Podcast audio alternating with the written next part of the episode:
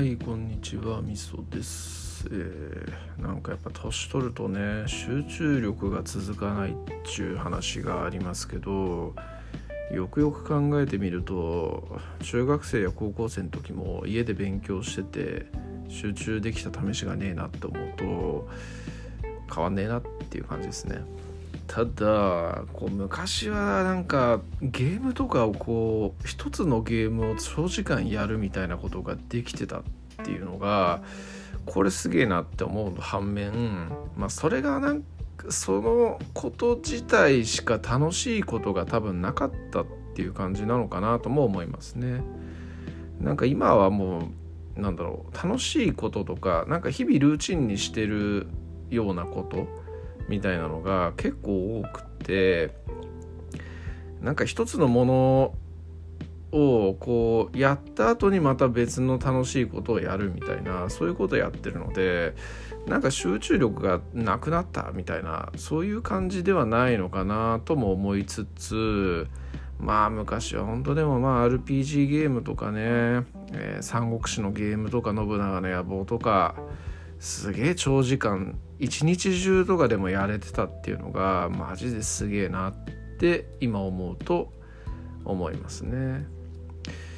ファイナルファンタジーとかね、ドラゴンクエストとかって、まあ、1回クリアするのに多分40時間とかそれぐらいですけど、多分下手すれば、ね、あの、2日間ぶっ通しでやってクリアするとかっていうことをできちゃっていたみたいなのって、本当今思うと考えられないですね。でもなんかそのもう最近はやってないですけどあのモンスターハンターとかそういうゲームを、えーまあ、30過ぎてからやっててで、と、プレイ時間をふと見た時に150時間とか普通に言ってるのを見て、えーすげえなって思いましたね。FF40 時間、えーぶっ続けでやってすげえなって思うこととまあ、モンハンをね、えー長時間やるかつ、えー、となかなか、まあ、終わりがないコンテンツなんで結局だからそれを延々やり続けられるっていう意味合いで、えーコンテンツとしてのコスパめっちゃ高えなモンハンっていう感じで思ったりみたいなところもあったりしたというところでしょうかね。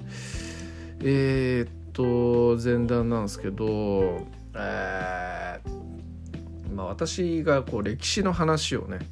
えーすると、えーなると、えー歴史の話をメインでするってなるとこう歴史それを題名にするわけなんですよね。えーまあ、四季とかね、えーとまあ、どこどこのなんどこどこの大祖誰々とかね、えーまあ、そんな感じでつけるわけなんですけどタイトルってやっぱね重要っすよね、まあ、私デジタルマーケティングっていう仕事やってるんですけどまあそれとかでもメールとかあのウェブの見出しとかっていうのがめちゃくちゃ大事って話はあるんですけど、えーなんかこの間あの五感の後部帝龍州の話しましたけどそれの題名をまあえー中国最強の皇帝最強最高の皇帝龍州後部帝龍州みたいなそういうなんかちょっと過剰な題名つけたら歴史コンテンツの癖してやたら回ってるんですよね。いやまあやっぱ題名の力ってすげえなって思いますけどでも題名でね題名をこう過剰にすると確かにクリック率とかって上がるんですけど、えーそれを題名を過剰にしすぎてで中身のコンテンツがスカスカだったりすると,、えーとまあ、そのメールを送ってくる送り元への信用っていうのを失いかねないっていうところがあるんで。やっぱ内容とやっぱちゃんと合ってるっていうところとか、まあ、過剰に題名を盛らないみたいなところっていうののバランスは結構重要になってくるんだろうなっていうふうにちょっと思ったりしましたね。えー、まあ龍州さんね。いいっすよね。本当大好きなんですよ。で龍州さんのこう家臣もねまたかなりすごい人たちが多いんですよね。えー、運体28章つってなんかその時に言ったような気がしますけど中二病かっていう感じのっていうか戦隊ものかよみたいなそんな感じなんですけど、えー、とちゃんと序列がつけられてるんですよね。えー、1位誰とか2位誰みたいな。で1位の人の名前が東雨っていう人なんですよ。1位だけど全然有名じゃねえし聞いたことすらねえよっていう人が多分100%だと思うんですがえっ、と役割としてはね順位くと全く三国志に出てくる順位くとかそういう人と全く同じなんですよね、まあ、もしくは明の大祖主元将に使えた李前朝とかねそれもまた分かんねえよって話だと思うんですけどえーとまあ、要するにこう人を推挙するとか人脈によって、えー、味方を増やすみたいなそういうようなタイプの人なんですよね。でそういうようなタイプの人っていうのが、えー、やっぱその時代においては一番評価されるべき人なんだろうなっていうふうに、えー、なんかちょっとそういうねあの東宇順育李前朝えー、町村向きもそうなのかな、まあ、そういうような人の話なんかを見てると思いますね。まあやっぱ乱世の時代とかって結局人があの定住してる人とかが食えなくなってこう流民になるみたいなそういうような状況で、えーまあ、まともなね人間っていうのがなかなかこういなくなってくるわけなんですよね。でそうするとえー、っとまああの軍も弱いし、えーまあ、基盤となる部分とかも弱くなっていくみたいなところがあるので、えー、そういう人を集めることができてかつ率いることができる人間っていうのはやっぱり非常に重要だという話なんだと思いますね。えー、まあ党っていう人がこう推挙した人っていうのはかなりいっぱいいますし、まあ、順位とかがね推挙した人間っていうのもめっちゃいますしね、えー、だからそういう人を集める人を、えー、人を推薦する人の重要性。同じこと言ってんな。まあいいや、まあ、とにもかくにもそういう人っていうのが非常に重要であるよっていうことなんでしょうねというところです。えー、まあ普通の感覚だったらねやっぱその政治能力が高いとか、えー、戦争にめっちゃ強いとかそういうような人っていうのが第一の甲子園みたいな感じになるところだと思うんですけどそうじゃないというところに、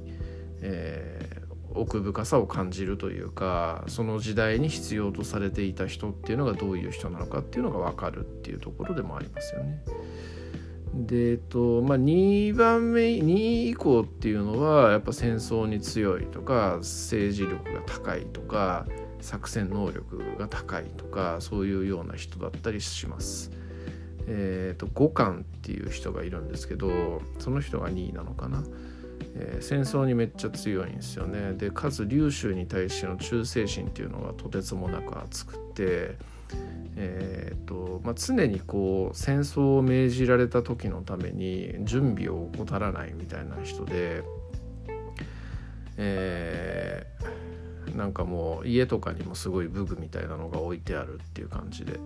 まあ、本当の仕事人間っていう感じのタイプの人が2位の五感という人だったりします。えー、本当向かうところ的な死刑の人間なんですけどただまあ乱世ですから、えー、やっぱり兵を集めるって言っても兵はね基本飢えてますからその人たちが略奪をするっていうところの問題とかっていうのもはらんでるわけなんですよね。で五感の軍っていうのは非常に強かったんですけれどもやっぱりその強さの原動力っていうのはそういう略奪みたいなところにあったっていうところもあるみたいでたびたびこう結構過剰に略奪をして領民を苦しめるとか、まあ、時にはなんか味方の領地のところを略奪するみたいなことをやって結構大きな問題を引き起こしたなんていうこともあったりするんですけれども。やっぱりそうその結局自分その五感自身の指針っていうところが全くないっていうのと、まあ、粒子に対する忠誠心が本物であるっていうところ、まあ、かつ能力がめちゃくちゃ高いっていうところで、えー、その辺っていうのはやっぱ目をつぶられて、えー、まあね功績第2位の、えー、家臣として名を残してるっていう感じなのがまたここも面白いし、まあ、龍州という人の清濁合わせ持つ感っていうのが現れる人ですよね。で飛ばして第7位に風衣っていう人がいるんですけどこの人僕が一番こう龍州の歌人で好きな人なんですよね。えー、なんかこう、えー、その人自身のえー、なんか武芸とかそういうのっていうのは特に秀でてるわけではないんですがこう非常になんか職人的な感じのね、えー、なんだろう能力を示す将軍なんですよね。作戦能力がとてつもなく高いっていう。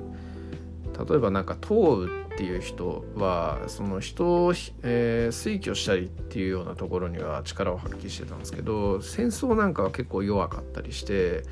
えー、となんか結構戦争で無謀に突っ込んでって敗北をするみたいなことやってるところに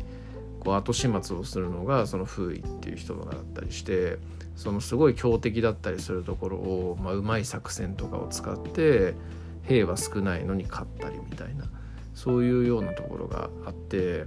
でえっと基本的にはなんかそういう戦いを繰り返す系の人なんですよね。で龍州からもなんか非常にこう信頼が厚くて、まあ、あんまり龍州がこうビッグじゃなかった時かなんかにすごいその風衣っていう人が、えー、食料をかき集めてきてくれたみたいなことがあってなんかそれに対してすごい感謝をしてるみたいなエピソードなんかもあったりした気がしますね。でえっと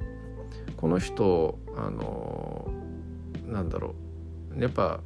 こういう時ですから、えー、戦争でこう戦果を上げたってなるとやっぱ将軍たちっていうのが自分たちのこう戦果自慢みたいなものをするわけなんですよね。えー、けんけんがくがくでみんなアピール合戦みたいな感じなんですけど風衣っていう人はそんな中、えー、木の陰で、えー、そのみんなの輪の中には加わらずに木の陰の下でぼーっとしてたっていうようなエピソードがあってで、えー、それであのこの人はあの大樹の下にねいる将軍ということで大樹将軍っていうようなそういうこうあだ名を得たらしくてで兵からもめちゃくちゃ慕われていて大樹将軍のもとで働きたいっていうように、えー、言われたような人物でなんかそういうアピールをしないみたいなところっていうのもなんかかっけえなっていう感じで思うしなんかちょっと透明感がある系の人なんですよね。えー、なんか人に仕えたヤン・ウェンリーみたいなそんなイメージでしょうかね。まあ好きな人ですね。で、まあ、大樹将軍っていう名前なんですけどなんか一説によるとえーとまあ、江戸幕府の将軍のことを大樹っていうふうに、えーと、たまに言ったりしますけどその大樹っていうのはこの風衣の大樹将軍っていうえところから来てるんじゃないかっていう説もあるっていうのをどっかで見たような気がします。はいまあ、他にもいろいろいっぱいいるんですけれども、まあ、僕がなんかこう好きな将軍っていうと今の3人なのかなって感じですね龍州の家臣の中では。はい、えー、なんか本当この時代面白いんでねちょっとメジャーになってほしいなと思いますけどもまあ無理でしょうねという感じです。私にこういうのをこううまく説明してねあの面白おかしくしゃべる能力がともきさんみたいにあったらいいのになって思いますけどまあ能力じゃねえよな。それはそのちゃんと調べる調べられる、えー、努力とかそういうところなんで、えー、そこがないという時点でこうないものねだりというか努力不足によるものなのでえー、人を羨むようなことではねえなっていう感じでちょっと自分で反省しますというところですがまあ適当に好き勝手喋ってるだけのラジオっていうところなんで、まあ、ご勘弁ください。はい、ありがとうございます。